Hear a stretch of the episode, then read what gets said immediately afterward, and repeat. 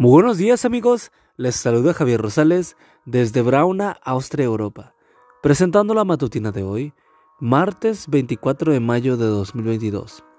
La matutina de jóvenes ya por título Pensamientos de paz.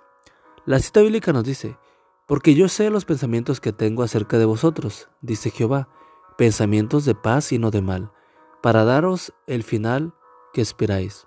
Jeremías 29:11 el psicólogo español Rafael Santandreu dice que la mente humana es capaz de inventar una serie incontable de creencias irracionales, pero que según él, se pueden agrupar en tres categorías.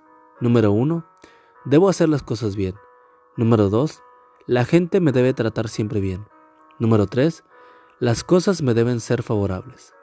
Santandreu dice que estas exigencias son infantiles y supersticiosas y cuando no se cumplen, nuestra mente categoriza lo que sucede fuera de esos patrones como terrible, produciendo pensamientos como es terrible que no lo haya hecho bien, no lo puedo tolerar que quienes me rodean no me traten debidamente. La vida es una basura, ¿por qué rayos me tenía que pasar a mí? La conocí cuando era jovencita llena de sueños e ilusiones. Su mayor anhelo era encontrar un hombre que la amara, que solo pensara en ella, que viviera para ella, era una idealista pura. Dejé de verla por muchos años y ahora estaba allí, en mi oficina, encorvada por el peso de la vida, humillada por la desgracia, sometida por la pobreza, vencida por la soledad. Ahora tenía cinco hijos en edades muy cercanas. Mi vida es triste si no tengo a alguien que me ame y que viva para mí. Ya lo he intentado cinco veces con diferentes hombres. Y míreme aquí, Estoy sola, abandonada, rechazada, despreciada. Ya me siento vieja y gastada, y no tengo fuerzas para seguir luchando.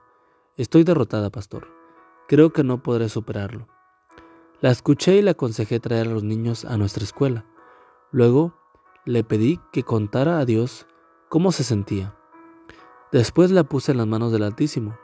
Al otro día vino a matricular a los niños y se veía mejor. Noté que un hermano soltero que la estaba observando detenidamente la siguió con la mirada hasta la rectoría.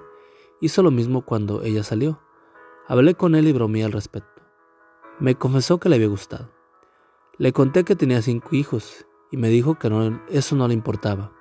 Los presenté un día. Hoy siguen juntos. Es un matrimonio feliz y ejemplar de muchos años. ¿Has pensado en rendirte? ¿Te sientes derrotado? Dios tiene buenos pensamientos respecto a ti.